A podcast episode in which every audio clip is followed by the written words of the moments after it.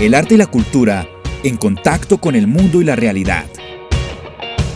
Leticia Rubio y Andrés Medina te sumergirán en Pop Art.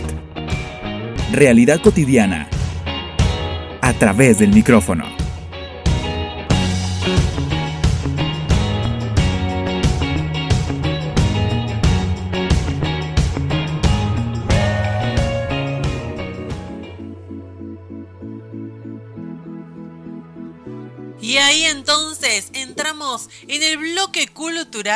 De Pop Arella. Estamos aquí listos para empezar y lo vamos a presentar directamente. Él es Hugo Fermín Peralta, nacido en la ciudad de Río Cuarto un 4 de febrero de 1966 y radicado en Río Tercero más o menos a fines de 1967. Entre 1989, 87 y 88 perteneció al grupo GESIL, Gente con Inquietudes Literarias. En ese periodo formó parte de la antología literaria El Mirador 2, de escritores locales y de diversas publicaciones entre las que se destacan apariciones esporádicas en el semitario local Tribuna y en el corredor Mediterráneo. En el año 2004 recibió una mención de honor en el certamen provincial Daniel Moyano organizado por la Agencia Córdoba Cultura en género novela por El fin de los sueños, la cual fue publicada y presentada en la Feria del Libro del año 2006 en Río Tercero. En el 2004 también segunda mención en el certamen literario de Calamuchita en género poesía organizado por la Municipalidad de Río Tercero. En el 2006 galardonado con el premio Bienal 2005-2006 a las actividades artísticas género literario otorgado por la Biblioteca Popular Justo José de Urquiza. En el año 2008 finalista en el 20 convocatoria internacional de poesía y narrativa breve organizada por la editorial Nuevo Ser y la participación en dicha publicación. Desde allí saltamos al 2012 presentando en la Biblioteca Justo José de Urquiza la segunda novela Cerca de la Eternidad. En el año 2013 participó de dos antologías, Antología Literaria del Café Literario entre Música y Palabras y El Centenario de Pluma y de Oro 2013. En el 2014 integró la antología literaria Sueños de Papel. En el 16 participó de Perdurar en las Palabras del décimo encuentro de escritores en Oncativo. En el 2017 presentó su tercer novela, Los hechos que salvarían al mundo, y en el 2018 en el Espacio Cultural Juan Gariglio presentó su primer libro de cuentos Crónicas Perdidas. En el 2019 participó de otra antología, Bitácora 14 del Círculo de Narradores Paso de León y en el 2021 publicó Más Allá, novela presentada en la Feria de libros Altavoz Río Tercero y es también miembro de SADE. Bienvenido a nuestro Pop Art, querido Hugo. Hola, ¿qué tal? Buenas noches, Leticia. Muy buenas noches, muy buenas noches. Y bien, acá, este, estrenando este nuevo sistema de que no es nuevo, es nuevo para mí, porque normalmente no lo uso. Bueno, ¿ves? Vas a poder usarlo. Y es raro, yo pensé que ya lo habías usado porque muchos encuentros literarios que se hicieron a través de la pandemia fueron por este tipo de plataformas. Y vos sos como usuario de, ir a, los distintos encuentros de escritores y, cosas así. Sí, pero no sucedió algo, yo no sé si curioso o no, pero eh, desde que empezó el tema de la pandemia no no he utilizado este, medios este, de este tipo para conectarme con el resto de, los, en, los encuentros. Eh, me he acostumbrado a la participación de manera presencial, así que cualquiera podría decir como que parece que estuviera peleado con la tecnología, pero no. Eh, me quedé con la, forma presencial. Bueno, Hugo, eh, bienvenido. Primero, gracias por aceptar la invitación. Y antes de, entrar en materia, eh, quiero sumergirte un poco en nuestro tema del día. Y hoy precisamente estamos hablando sobre los refranes, dichos y expresiones populares. ¿Cuáles son esas que, Hugo tiene ahí en la retina y que siempre eh, utiliza en la cotidianidad? Hola, ¿qué tal? Buenas noches. Eh, sí, estuve, estuve escuchando eh, eh, casi bien desde el principio el programa, desde las efemérides. la verdad que toda la, todos los refranes, todos los, son como un resumen de la, vamos a decir, de la sabiduría popular.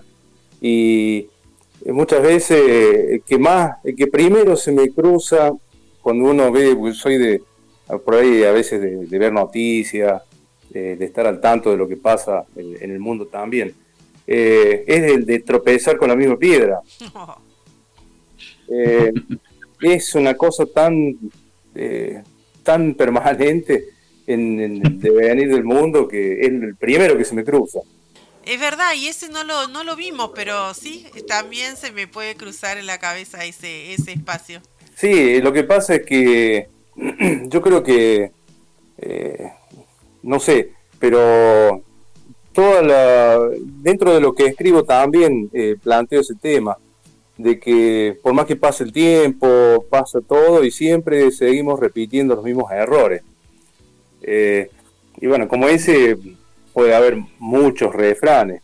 Eh, los refranes vienen a ser un, resumen que por ahí uno lo toma a veces un poco en broma o humorísticamente, pero en realidad este, yo creo que es un buen compendio de toda la, sabiduría que va acumulando la humanidad y que muchas veces por tomarlo así humorísticamente no se le eh, no se le da eh, eh, mejor la, importancia o no se lo toma seriamente así como se ha planteado acá en el programa.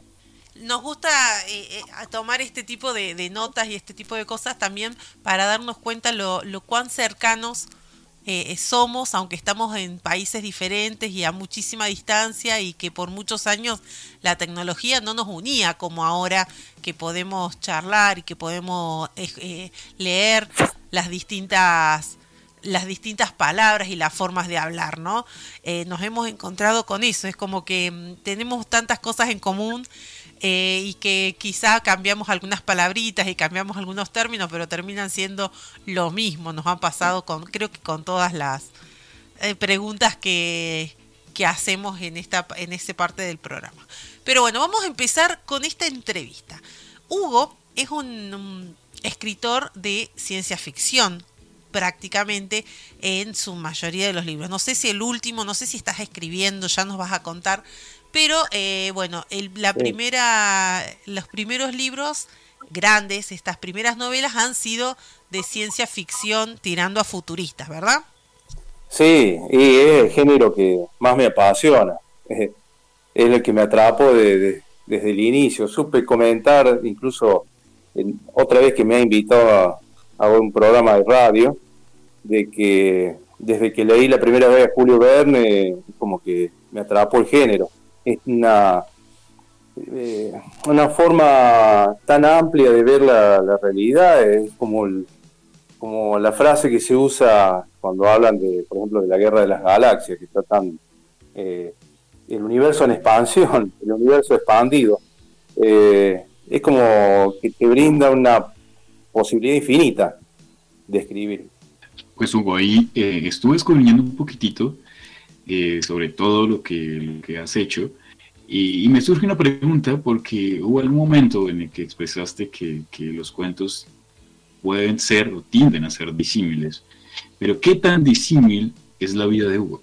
Y disímil en sí eh, es un poco, por ejemplo, una vez me supieron preguntar eh, el hecho de cuando trabajaba, estaba trabajando en una, empresa en, rubro de mantenimiento. Y a veces cómo podía congeniar la fantasía con la realidad, con la familia, con la vida diaria. Y bueno, a veces es, disímil para mí, por ejemplo, en lo, que me gusta hacer. Eh, a mí me gusta hacer cuestiones variadas. Cocinar no es mi fuerte pero eh, eh, tengo o sea, unos gustos bastante amplios en, ya sea en música, en literatura, en cuestiones prácticas de, trabajo eh, o de todo tipo de trabajo. Y como me gusta investigar a veces o leer, entonces por ahí he tenido la oportunidad de, leer mucho y de, temas tan variados como de electrónica, electricidad, de mecánica.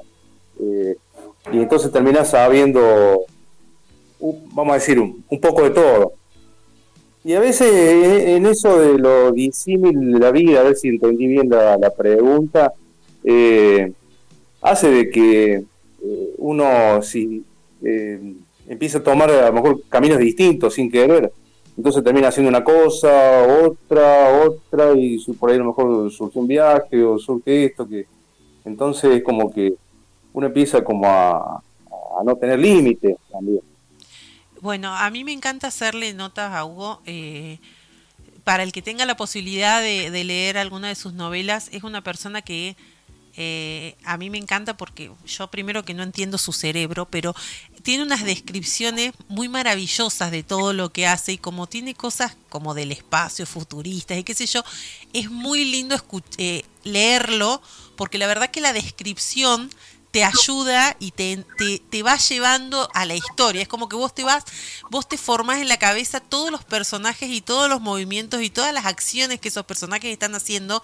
Tiene una forma de describir maravillosa que, eh, que, hace que puedas llevar ese tipo de literatura que no es mi habitual literatura. Yo creo que el único libro, los únicos libros de ficción que he leído son los de Hugo. No, no soy de asido a ese género pero me gusta muchísimo su descripción y siempre digo, Hugo es una persona muy tímida que le ha costado y ahora lo está haciendo muy bien el tema de las entrevistas y de poder hacer la presentación de sus libros. Antes las primeras entrevistas que le, que le hacíamos era todo un, monólogo de sí, no, sí, no, y vos decís, ¿cómo no pueden salir de tu boca todas esas cosas que tenés en la cabeza? Entonces era como muy difícil que, que nos pudiera explicar. Eh, qué es esto de, de, todo, de todo ese proceso creativo del cual habla él, de, investigación, de, saber, de poder describirte el motor de una nave espacial, de poder describirte, bueno, seres de otro planeta y sensaciones y movimientos que, la verdad que no creo que, sea fácil y la ciencia ficción que te hace, eh, digamos, que tiene que ver básicamente con la imaginación, eh, es un género que, que quizá no lo leo porque no lo entiendo, porque tengo menos imaginación que un sapo, entonces quizá por eso no es el género que más me gusta. Pero quiero que le cuentes a la gente sobre tus libros, de, de estos últimos que has escrito. Bueno, ahora en, en la Feria del Libro de Río Tercero, que se realizó ahora a principio de año, ahí presenté la última novela que se llama Más Allá. Esta novela es bueno, es también, es puramente ciencia ficción. Y sería continuación de la segunda novela, que se llama Cerca de la Eternidad. Eh, yo, es, eso es lo que recién cuando hablaba del tema del universo, de la expansión del universo.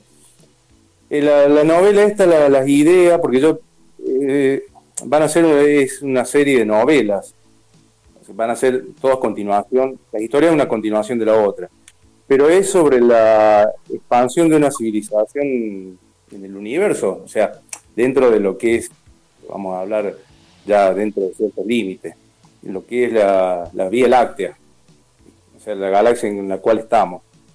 No vamos a hablar del universo completo porque eh, ya de por sí, eh, no sé si es, hay alguna posibilidad, pero eh, son distancias muy grandes. Y y bueno, en estas dos novelas yo planteo todo lo que, todas estas cuestiones que vos eh, resaltas sobre eh, lo imaginativo. ¿Por qué? Porque me tomo la libertad, soy el que, vamos a decir, el que formo una especie de, mira vos, bueno, te lo voy a plantear de una manera, va a sonar medio rara, ¿no? Una especie de Dios, ¿viste? Donde te vos agarrás el mundo a imagen y lo fabricás como querés, lo moldeas y bueno, ahí insertás los seres humanos que van a interactuar con otro tipo de, raza. Entonces, bueno, Eh, dentro de ese universo así de, novelas de fantasía y ciencia ficción, también me gustan, recién comenté, me gustan otros géneros. Eh, en la primera novela, que ya se votó, me quedan dos libros nomás.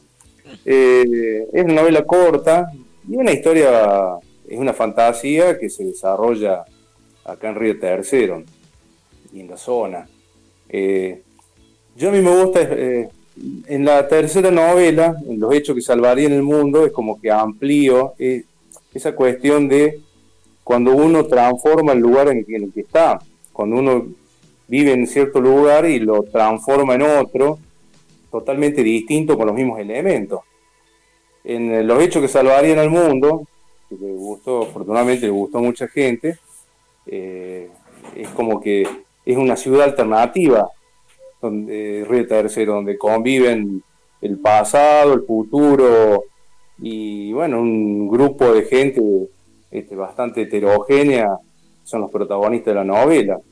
Y es como ver, eh, como si fuera el otro lado, es como ver el otro lado del espejo, pero es ver el otro lado de la ciudad.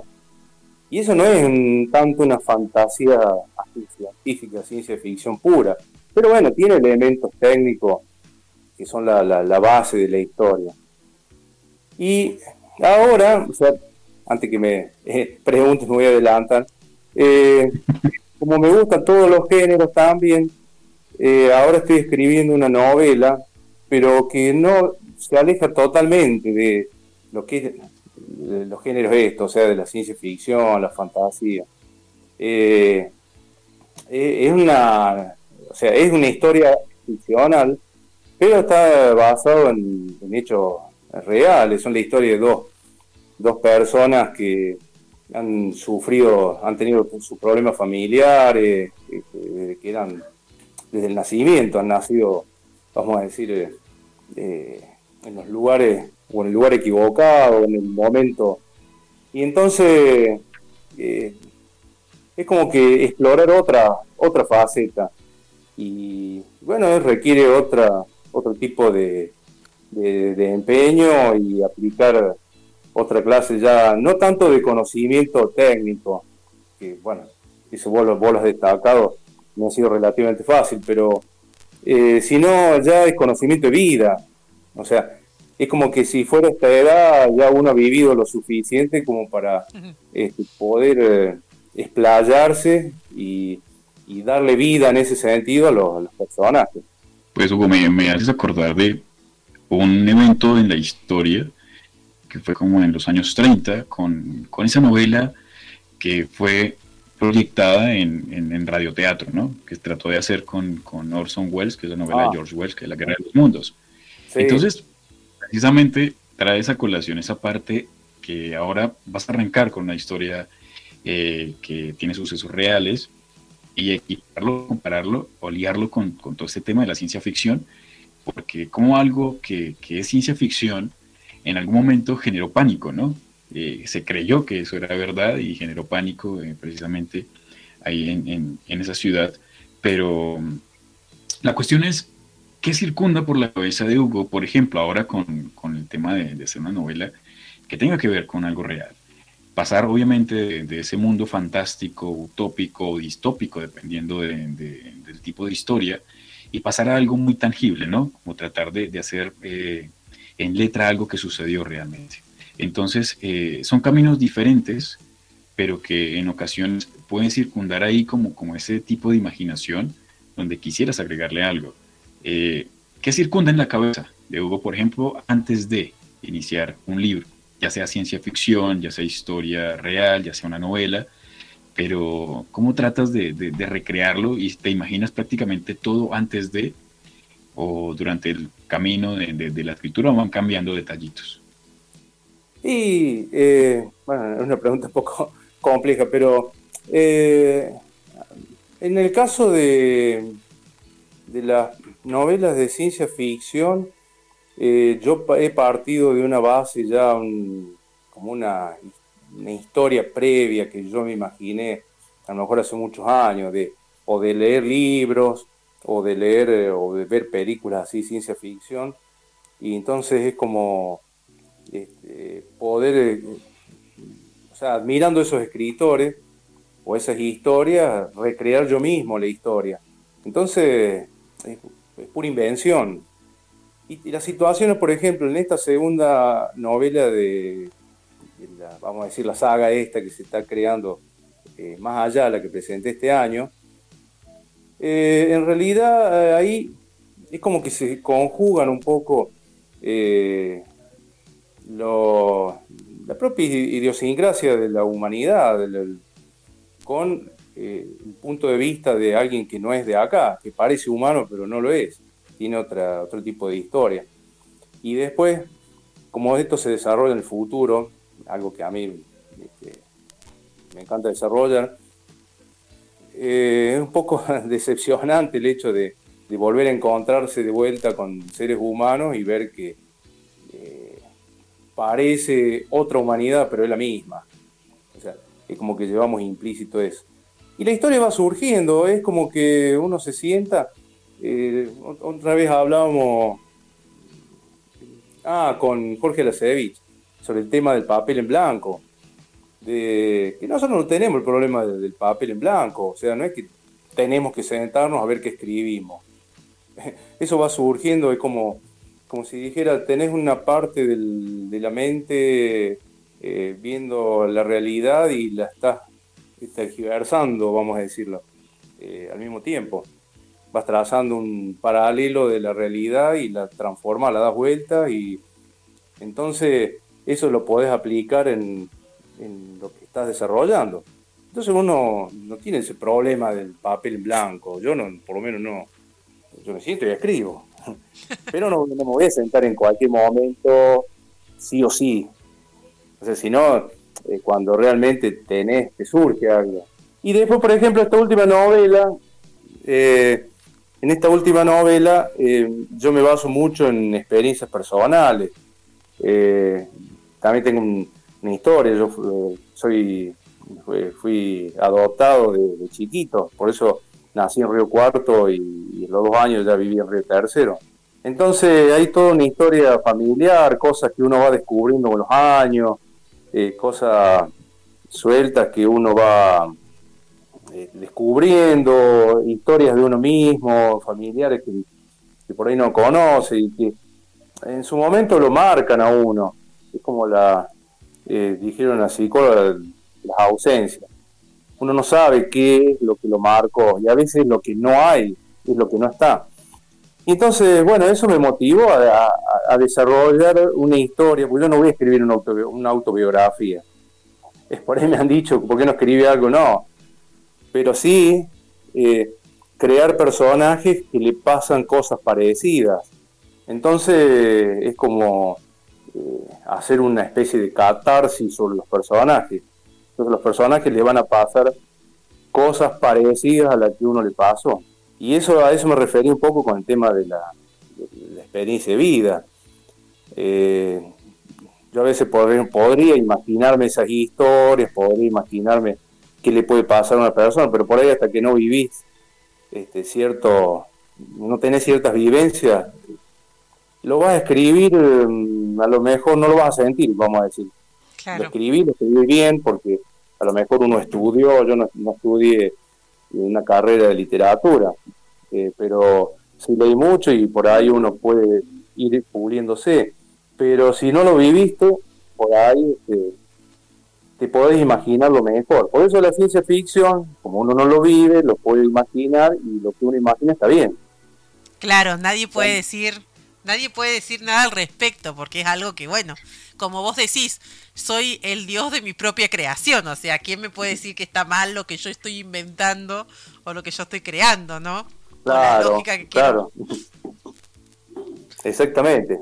Eh, en cambio, sobre el tema de la, de las vivencias, ya eh, podés cuestionar la forma de reaccionar, pero en ese sentido, este, todas las personas reaccionamos de acuerdo a lo que hemos vivido, a lo que nos han enseñado, a lo que hemos tenido de chicos, entonces eh, ya, ¿viste? ya entran a jugar otras cosas. Y bueno, eso es como un poco un desafío para mí. Y, me, gusta, o sea, lo voy llevando bien hasta ahora a la, novela. así que mm, este, pienso que, va a resultar bien. Después lo tengo que eh, releer, todo eso, viene una, una gran etapa de corrección.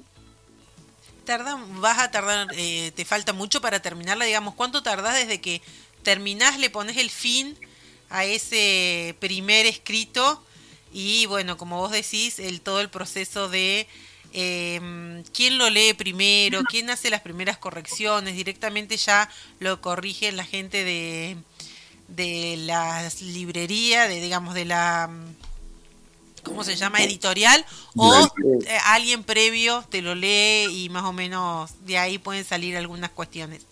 Y mira, eh, la, a mí me, ha llevado, vamos a decir así, eh, antes bastante tiempo escribirlo.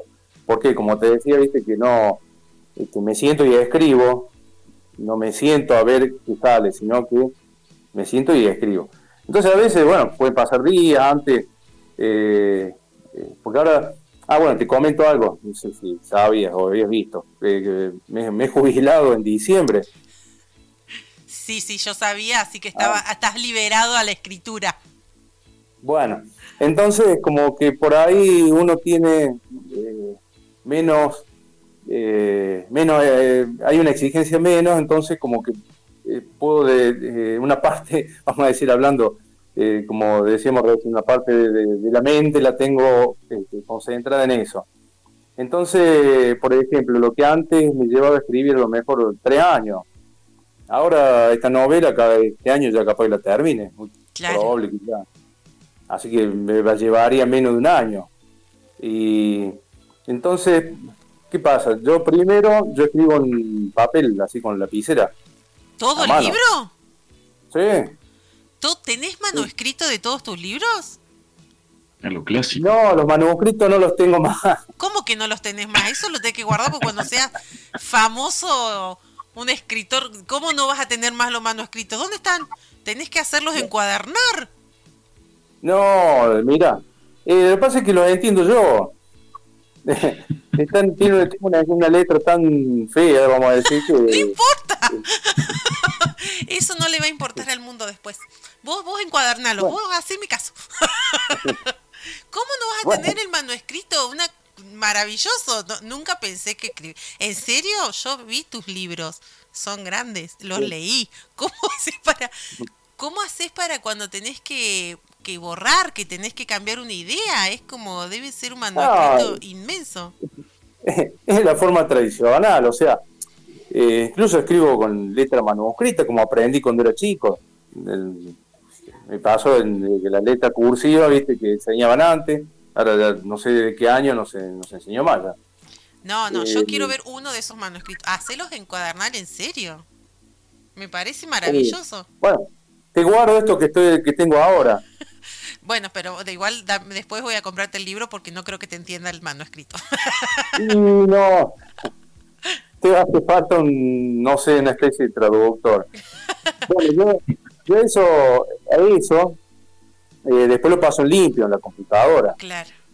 Ah, bueno, ahí, ahí le hago la, una primera corrección, una segunda corrección, ya lo, voy puliendo, le agrego detalles que se me pueden haber pasado por alto. Después lo imprimo. Entonces lo voy imprimiendo, voy pasando, no es que me pongo a pasarlo todo junto. Lo voy haciendo así por etapas, por capítulos. Y después lo imprimo y lo voy leyendo después. ¿Por qué? Porque eh, por ahí no soy tan, vamos a decir, puede que escriba bien, pero eh, es un proceso De, corrección que hago yo mismo primero. Entonces lo, leo como si fuera un lector, como si fuera alguien, una persona común y corriente que le gusta leer y, y bueno, ahí voy encontrando errores, voy eh, corrigiendo y después, bueno, ya hago otra impresión más definitiva. Y bueno, a veces lo, lee alguien, por ejemplo, el libro anterior lo leyó un compañero de trabajo que eh, le había leído el primero y le encantó. Entonces, bueno, leyó este también y me hizo unas correcciones también que se me pasó por alto. Y bueno, y así, este, después ya ahí, ya, ya en, ese, en esa etapa, ya es un libro bastante este, armado, digamos, la, historia, toda la, la, sintaxis, todo eso. Y bueno, y de ahí, bueno, ya cuando lo edito, el mismo corrector que tiene la editorial eh, corrigen el estilo o, a veces, viste, hay palabras que no, no conviene que, estén juntas. Y como, bueno, ese es un problema que tengo porque este, suena como si me escudara, ¿no? Pero este, no he tenido a lo mejor estudio literario, lo mío va, pasa mucho por mucha lectura, yo leí muchísimo y, entonces, bueno, cuando lees clásicos, que son clásicos con traducciones buenas, eh, es como que ya lees tanto que cuando lo lees mal escrito, te das cuenta enseguida. Y sabes que está mal escrito porque suena mal, es como que te golpean un dedo ahí. Bueno, Hugo, eh, eh, nos encantó obviamente eh, tenerte con nosotros. El tiempo se pasó volando. se quedan muchas preguntas en el tintero, pero, pero bueno, la idea era conocer un poco más de, Hugo, su literatura, parte de su historia. Así que queda la, invitación abierta para, para, otra entrevista, poder continuar. Pero, ¿qué queda aquí en adelante con Hugo? ¿Qué se viene? ¿Y dónde pueden encontrar tu literatura? ¿Dónde pueden encontrar cositas si hay en redes sociales? La editorial, en fin, librerías. Eh, en las librerías eh, locales, acá en Tercero, están en la biblioteca Urquiza. Y bueno, eh, he vendido también por internet, así me han encargado, ya sea por WhatsApp o en forma personal también. ahora me han invitado a participar a través del café literario entre música y palabra, a presentar, a presentar el último libro en la Feria del Libro de Córdoba, ahora en septiembre. Así que, eh, bueno, ahí va a ser otra, otra, otra, otro día mágico en donde puedo explayarme junto con otros escritores locales eh, sobre lo que escribimos. Eh, eso va a estar eh, muy bueno. Y tengo también un, ya, te voy a pasar el, el link, eh, estoy construyendo, lo hice yo mismo, con los conocimientos que tengo y este, un sitio de internet donde figuran las obras, este, hay algunas imágenes, lo estoy haciendo de poco, ya algunas, algunas partes están listas, o sea, están terminadas, y bueno, pero se puede ver ahí, incluso trae para comunicarse también. Le incluí un formulario, pero ese formulario no, no sé si está funcionando. Ya lo vamos a revisar. Pero bueno, este, ahí pueden conocer la obra y incluso la, antología en la que participé todo lo que, un poco lo que leyó Leticia al principio. Pues Hugo, gracias por aceptar la invitación encantado de tenerte con nosotros, de poder conocer un poco más. Eh, y como te dije al inicio, la invitación va a estar siempre abierta para, para que sigas sumándote a este pop art. Bueno, yo también, eh, Hugo, muchísimas gracias siempre por acceder a, mis notas. Me encanta entrevistarte y que cada vez tengas más libros, ¿viste? Cada, cada eh, poder seguir avanzando en esta carrera de escritor que empezaste hace tantos años y que bueno, que ahora ya es básicamente tu, tu, carrera. Y sí, es lo que, lo que me apasiona y lo que, la verdad que es como, como la entrevista esta, se pasa volando el tiempo y, eh, bueno, es lo que, es, la vida de uno. Yo te quería, quería agradecer a ambos la, oportunidad esta de poder contactarme con, con la gente de así, de incluso de, de, muchos países, así, eh, la verdad que está muy buena la, iniciativa y, bueno, le agradezco mucho también la, oportunidad de poder comunicarme así, con gente. Desde Córdoba, Argentina y Bogotá, Colombia, Leticia Rubio y Andrés Medina te acompañaron en Pop Art. Realidad cotidiana a través del micrófono. Hasta la próxima.